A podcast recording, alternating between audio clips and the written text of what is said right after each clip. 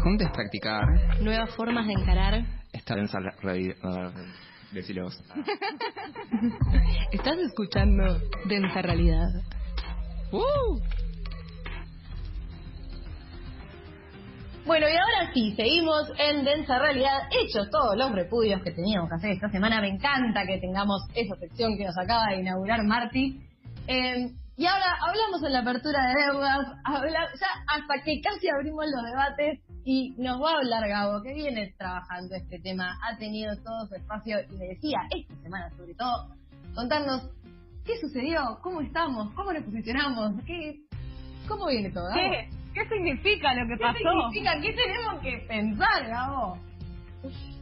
Estamos Es muy loco contentos, eso de- estamos tristes. ¿De qué significa realmente? Como, como es, un, es un problema que arrastra Argentina desde 1982 por lo menos, desde digamos una crisis muy grave de deuda en ese momento, y realmente no tenemos idea qué significa. Eso me parece como algo fascinante que, que los medios de comunicación, los gobiernos, etcétera, puedan no explicar nunca qué es lo que pasa efectivamente con un problema que nada, nos aterroriza hace mucho tiempo.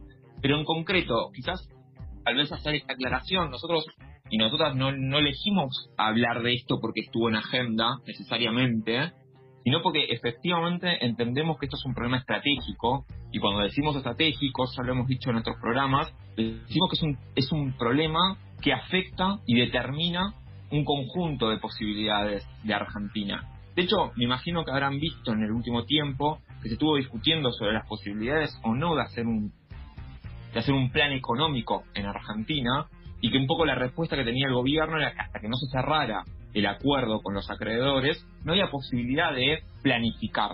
Y cuando estamos diciendo planificar, estamos diciendo, por ejemplo, no se puede eh, pensar el presupuesto para el año que viene, cuánto se le va a destinar a salud, a asignaciones sociales, educación, etcétera, si no resolvemos o no sabemos, mejor dicho, qué es lo que se va a pasar con la deuda.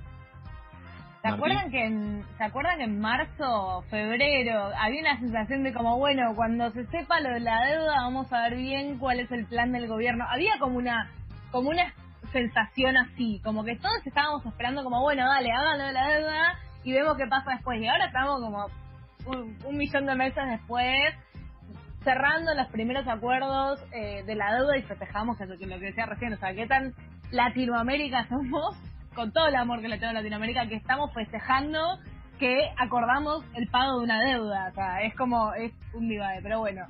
Eh, eso, me, me acordé el otro día de eso, se me vino a la cabeza esa sensación de como, bueno, dale, que negocien, así vemos qué van a hacer, cuáles son sus planes, qué, qué eh, presupuestos van a tener lo- los ministerios, porque es un nuevo gabinete, es el presupuesto del año pasado, como nada. Y así estamos todavía. Así que nada, me acuerdo de esa sensación. Sí, totalmente, digamos, y seguimos en esa un poquito. Pero digo, concretamente lo que pasó esta semana para tratar de pasar revista y tratar de ver si nos ponemos de acuerdo en qué estamos hablando, eh, a ver si lo podemos traducir lo máximo posible. Hace casi un mes atrás el gobierno presenta un último, lo que decía que iba a ser su última oferta frente a tribunales económicos estadounidenses que vencían esta semana. Vencían, para ser más ex- exactos, el 3 de agosto. Ese mismo día, el 4 de agosto, para ser más exactos, a la madrugada, el Ministerio de Economía y el gobierno anuncian que se llegó a una suerte de acuerdo con los principales acreedores privados de la deuda. Hagamos un repaso en memoria muy rápido. Para el 31 de diciembre del 2019, la deuda externa en Argentina, de Argentina, era de 323.065 millones de dólares. Que si uno las desglosa, lo que en realidad pasa es que esa deuda está compuesta por muchas deudas, por así decirlo. Por ejemplo, lo que se estaba negociando en esta primera parte es una deuda de 66 66.238 millones de, en moneda extranjera y eh, jurisdicción extranjera. Pero que después hay otras deudas que van a estar negociándose en los próximos meses. Por ejemplo, la próxima seguramente sean los 44 mil millones con el FMI. Después debemos también 30 mil millones con organismos internacionales como el Banco Mundial, el BID, el CAF, eh, 130 mil millones de deuda intrasector público, 53 con restantes del sector privado, etcétera, etcétera.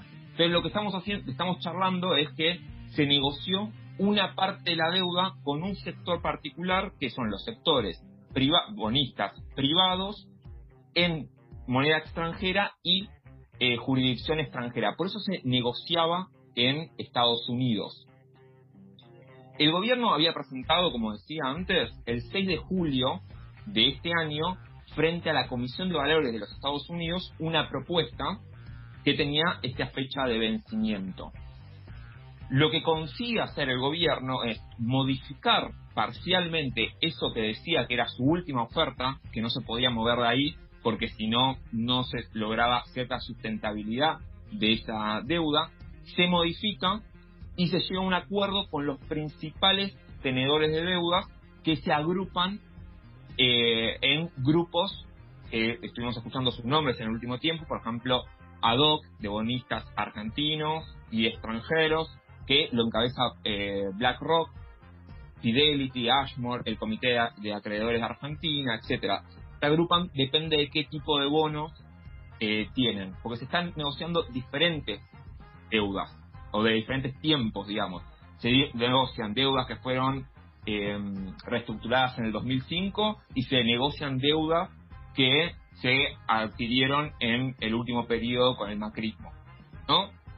Un viejo ministro de Economía argentino, Martínez de Oz, decía frente al, al Parlamento argentino en un momento que las deudas no se pagan en realidad. Lo que se hacen son renegociaciones y se van pagando intereses. Bueno, que pasen 15 años de la última de los últimos bonos y sigamos pagando, etcétera, da un poco cuenta de esta dinámica medio eterna de la de la de la deuda. Principalmente lo que se llegó es un acuerdo con los principales bonistas que haría que se cierre el paquete de negociación de esta deuda todo indicaría que se llegaría a firmar, pero los plazos todavía no están firmados. Los plazos es a fin de mes que tienen todos los bonistas para llegar a la SEC y firmar que están efectivamente de acuerdo. Pero bueno, como se llegó con los principales tenedores de deuda, todo indica que hay un acuerdo ya generalizado.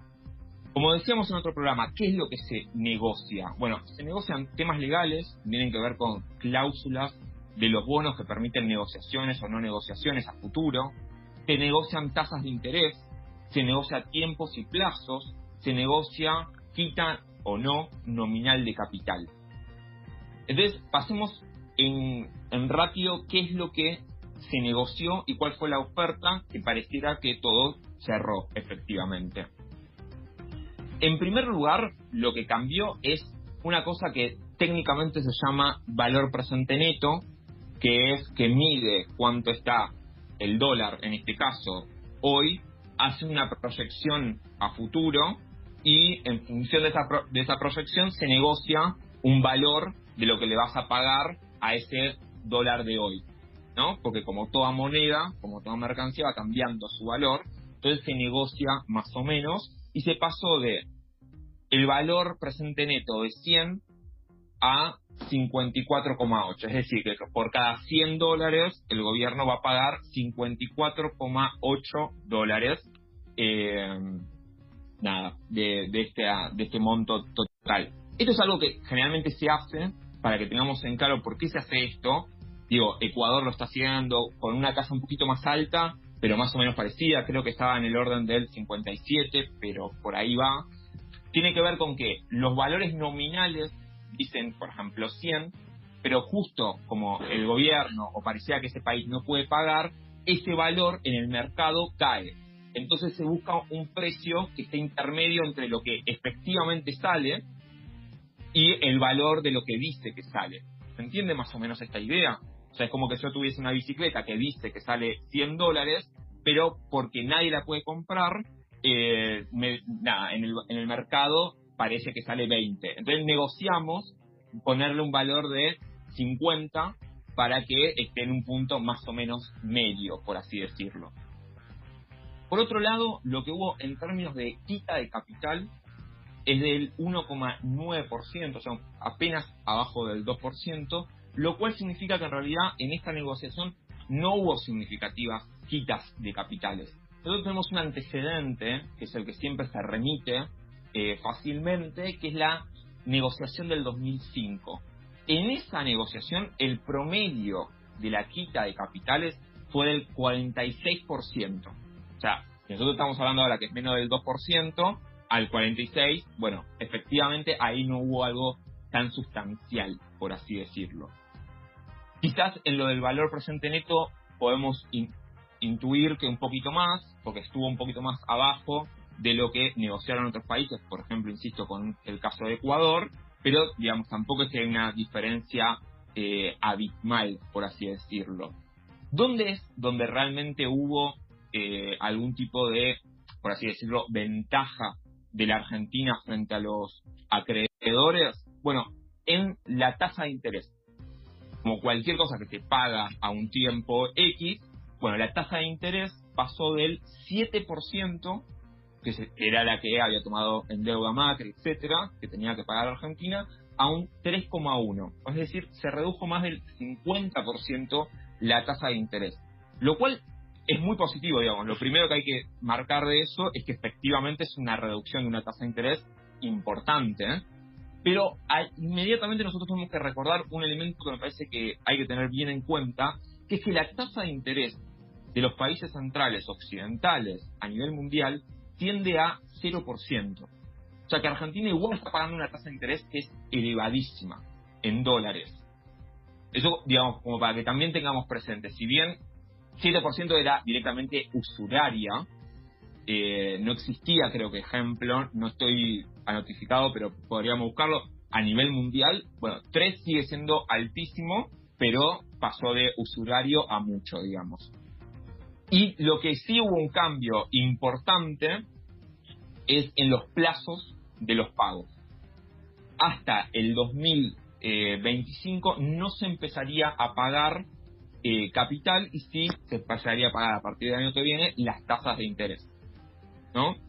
Esto es importante porque en el medio de la pandemia, en el medio de una situación económica muy grave, efectivamente poder relajar y poder hacerse de esas divisas y no tener que estar pagando mes a mes o año tras año durante todo ese tiempo, estamos en una situación económica muy grave, bueno, eso efectivamente es un alivio para las finanzas del país. Esto es indudablemente así y me parece que eso es lo primero que habría que marcar. Ahora bien, ¿qué es lo segundo que hay que marcar una vez que decimos que hay un alivio que nos permite un par de años de eh, relajamiento? Nosotros tenemos que pensar que si nosotros empezáramos a pagar esto el año que viene, los cálculos sin las otras deudas es que Argentina necesitaría un, un ajuste del orden del 12%, ¿no? En sus cuentas, en lo que gasta. Y Argentina, en las proyecciones del FMI, eh, dice que Argentina este año va a perder alrededor de un 9%, casi 10% de su Producto Bruto Interno. O sea que es impagable, digamos, y que si habría que ajustar, significa que la, tasa de pobreza del 50% se dispararía, no sé, no, no quiero hacer una proyección, pero digamos, es altísimo, lo que es imposible. Perdón, perdón, perdón, te interrumpo un segundito. Cuando decís si tenemos que pagar a partir del año que viene, ¿estás hablando en términos de lo que se está acordando? o en términos de lo que estaba pautado antes? De lo que estaba pautado antes. Si hubiésemos tenido que empezar a pagar, digamos, no había posibilidad. Por eso, digamos, la, la, renegociación no es una voluntad solamente política, era una cosa de sentido común. Hubiese ganado quien hubiese ganado, tendría que haber negociado de nuevo porque era imposible pagar a partir de este año y del año que viene en particular. Lo cual también es llamativo porque el gobierno anterior endeudó pregunta a, los oyentes, a ver si nos pueden responder, con pagos que eran tan inmediatos, digamos. Nada, era algo de la, de la política. Pero volviendo, eh, esta es un poco la, la situación en la que se está, pero hacia el 2000, 2025, efectivamente, de nuevo, vemos que los números empiezan a no cerrar.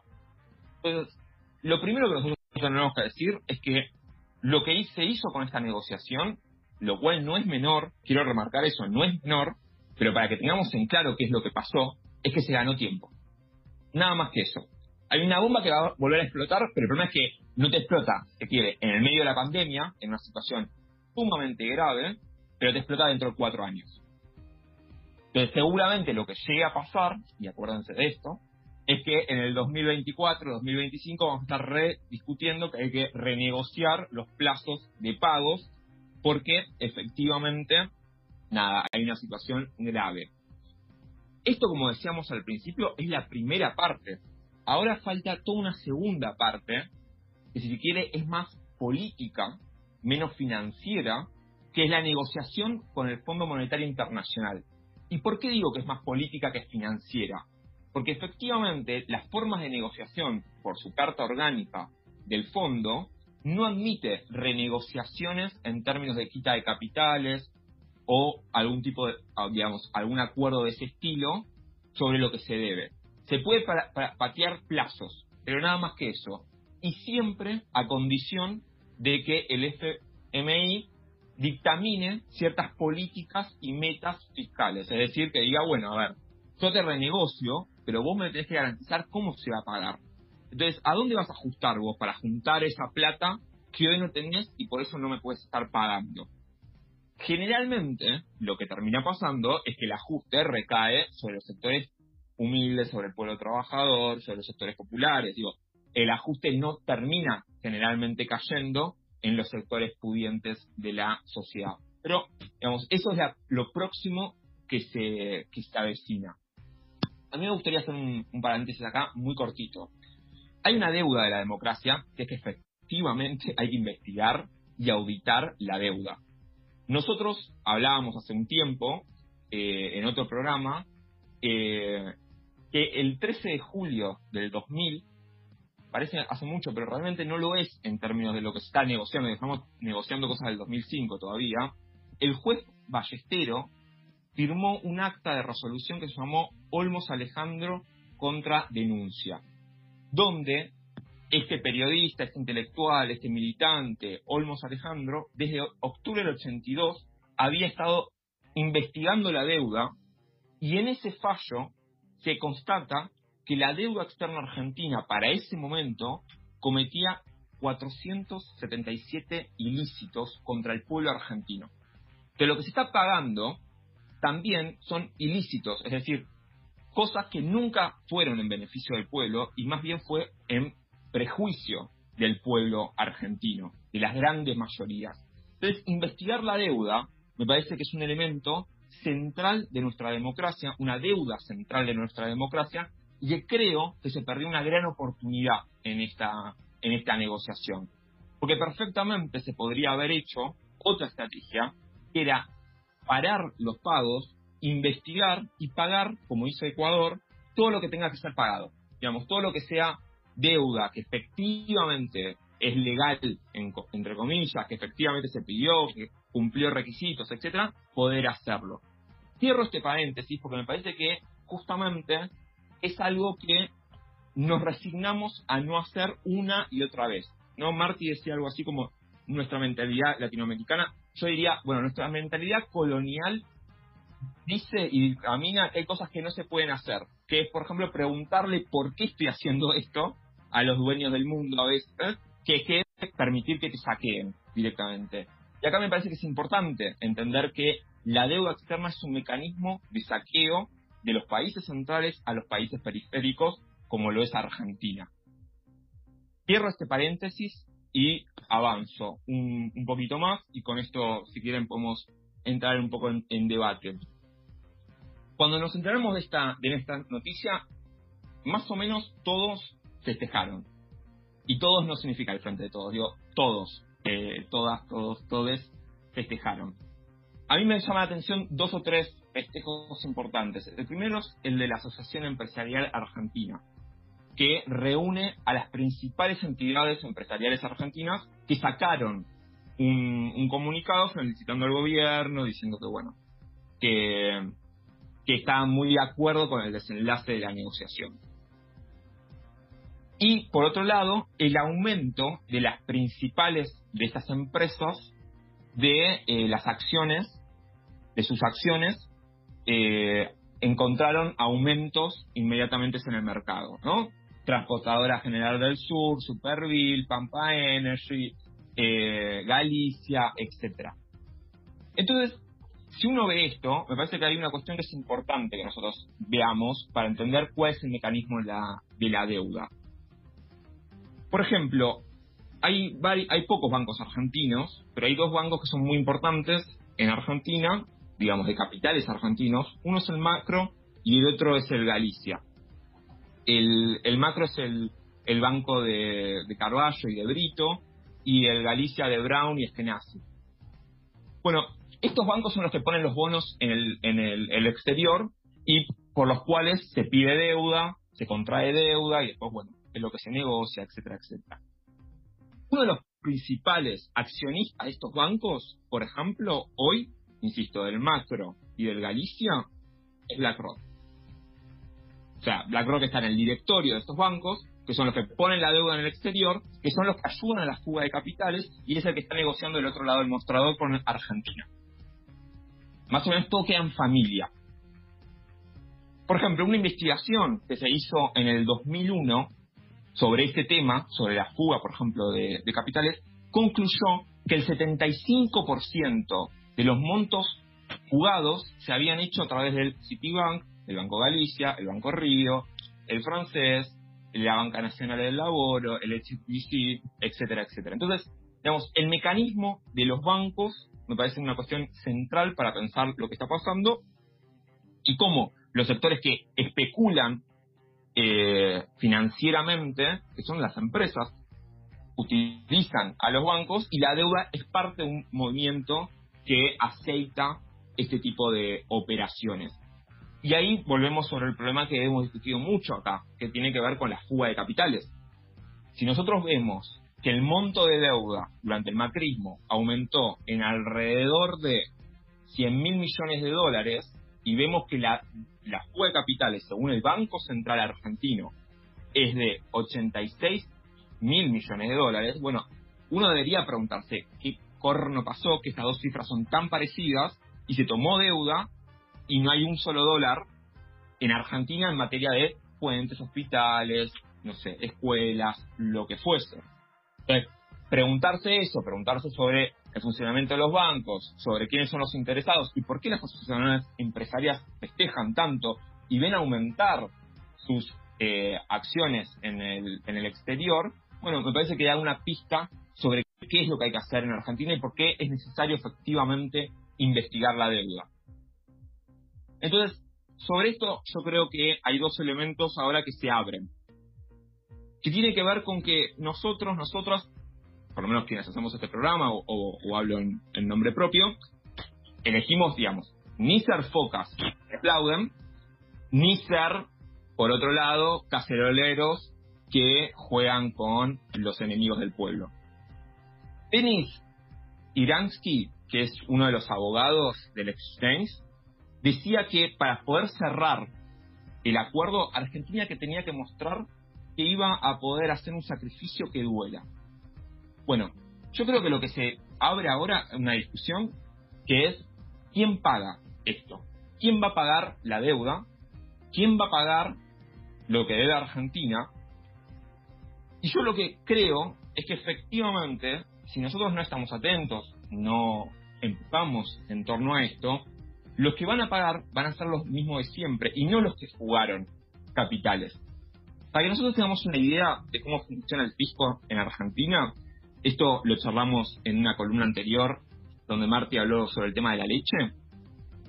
La recaudación en Argentina, por ejemplo, por el, por el IVA es del 10%. O sea, del total de lo que recauda Argentina, el 10% es por IVA. ¿no? Que después lo puede gastar en lo que sea. Educación o, paga, o pago de deuda externa. ¿En cuánto es de impuesto inmobiliario a la tierra? ¿Cuánto podemos jugar? Pueden jugar. jugar. Dos. Insisto, la gente que paga la leche, la gente que paga todo, le hace que la caja del Estado sea del 10%, ¿no? Aporta el 10% a eso. ¿Cuánto Yo- los yo grandes tiré dos. ¿Cómo? Yo ¿Dos? dos. Ojalá fuese dos. ¿En serio? Te iba a 0,3%. decir 5. 0,3. Me 0,3%. quiero morir. Entonces, ver efectivamente quiénes pagan los costos me parece que es un elemento central. Y ahí nosotros tenemos un, un- caso que hablamos, lo habló Emma hace un ratito en su columna, que tiene que ver con, por ejemplo, Vicentín. Nosotros ya hemos dicho esto, pero por ejemplo, si uno ve la hidrovía del Paraná, ve que la mayoría de los puertos son privados y que la el pago de impuestos por derecho de exportación, las mal llamadas retenciones, es por declaración jurada. Entonces los tipos controlan su propia declaración jurada. ¿Qué calcula? No sabemos, pero se calcula que por la hidrovía del Paraná se va todo el tiempo alrededor de 20.000 a 25.000 millones de dólares que no son declarados, que efectivamente no son, no aportan al fisco, etcétera. Pero no entiendo, no entiendo. Ah, Vos decís que no son hombres de palabra que ponen en sus declaraciones juradas lo que efectivamente. Yo no soy peronista, pero el general Perón dice algo que es muy muy certero. Dice, Me las personas son buenas, son La mejores. semana pasada trajiste a Evita, ahora traes a Perón. ¿Qué más? Estoy tratando de dialogar. Eh, Son estrategias retóricas, son estrategias retóricas. el general Perón decía que las personas son buenas, pero son mejores General. si las controlan. Sí. Yo no sé si los dueños de Vicentín son buenos o malos muchachos. La verdad que no tengo nada para pensar que son malos. Pero si se los controla, más allá de su palabra, me parece que sería un poquito mejor. Bueno, Sí. insisto con esto, ¿no? De pensar que en Argentina necesitamos una reforma profunda del sistema de recaudación y de pagos para ver dónde va esa plata. Si va hospitales, insisto, educación, mejoras de infraestructura, o va a pago de, la deuda. Si nosotros recolectamos de los pobres o recolectamos de los ricos. Y con esto quiero hacer una aclaración y con esto termino, que cuando digo esto, estoy diciendo que efectivamente necesitamos algo más que el impuesto a las grandes fortunas por única vez. Sino que necesitamos rediscutir un sistema completamente injusto, donde, insisto, si vos sos dueño de tierras, hectáreas de tierras en la pampa húmeda, que es una de las más, que mayores capacidades productivas tiene a nivel mundial, aportás al fisco de Argentina el 0,3%. Y si vos sos un pobre que gasta todo su eh, salario en comida, bueno, aportás al 10%. Me parece que es bastante injusto y que efectivamente para terminar con el país de los, de los vivos necesitamos rediscutir este tipo de cuestiones. Por último, esta semana, al mismo tiempo que sabíamos sobre los datos de la, de la negociación, UNICEF sacó sus proyecciones sobre la pobreza infantil y proyectan que para fin de año el 62% de los niños en Argentina, de las niñas, niños, niñas, van a ser pobres. Yo creo que 12% un país soberano y que pague sus deudas tiene que ser un país que no deje a ni un solo pibe sin comer. Sí, sí, totalmente. Eh, yo quiero decir dos cosas. Primero, que, eh, que todavía estamos esperando realmente quien tenga el valor de eh, evaluar la deuda y estudiar la deuda y ver realmente qué pasó con la deuda histórica que ya nombraste todos los años Gabo. Y segundo, eh, qué sé yo, también falta la negociación con el FMI, ¿no? Que es como el préstamo más grande de su historia y acaba de hacerse como muy el amiguite con esta negociación. Así que, nada, son cosas para tener en cuenta que hay que ver. En un momento existe cristalino, creo, es como, "Mm, cristalina, está el fantasma por ahí. Así que, qué sé yo, nada, siempre súper claro lo que traes, gracias Gabo, y gracias por hacer como la deuda un poco más amigable y entendible para los simples mortales que nos cuesta un poco el tema. Eh, no sé si alguien quiere decir algo más o tiene alguna duda, o si les parece vamos a escuchar un tema. Vamos a escuchar un tema. Yo acabo de entender un montón de cosas que me parecían inentendibles. Desde el lunes, la cuando abrí por primera vez la resolución que se pedía publicado, leí un párrafo cuatro veces pensando como, este es un problema matemático que yo no puedo descifrar ni voy a descifrar nunca. Eh, nada, creo que hay todo una... Claro, le puso eso, lo, expresó tanto en números, me dejó hasta el estómago revuelto, ese como que más poneditas son los pobres y a que más le recortan es a los pobres, como... Gracias, Gabo, porque al margen de decir las cosas que hay que decir, digo, volver estas cuestiones eh, transitables, discutibles, llevarlas a que podamos efectivamente estar pensándolas al margen de que, por ejemplo, me parece inentendible la resolución que se publicó a las 3 de la mañana de, no sé si fue el lunes, martes esta semana, me parece que eso también es un gesto necesario para que estemos discutiendo estas cosas. Así que dicho todo eso, nos vamos a escuchar un temita. ¿Sabemos qué vamos a escuchar en este momento? Sí, vamos a estar escuchando un disco también eh, primer disco, estamos hoy en debuts, así que medio como que ese era el, el tema. Y vamos a escuchar a Camp Cloud en Double Dreaming.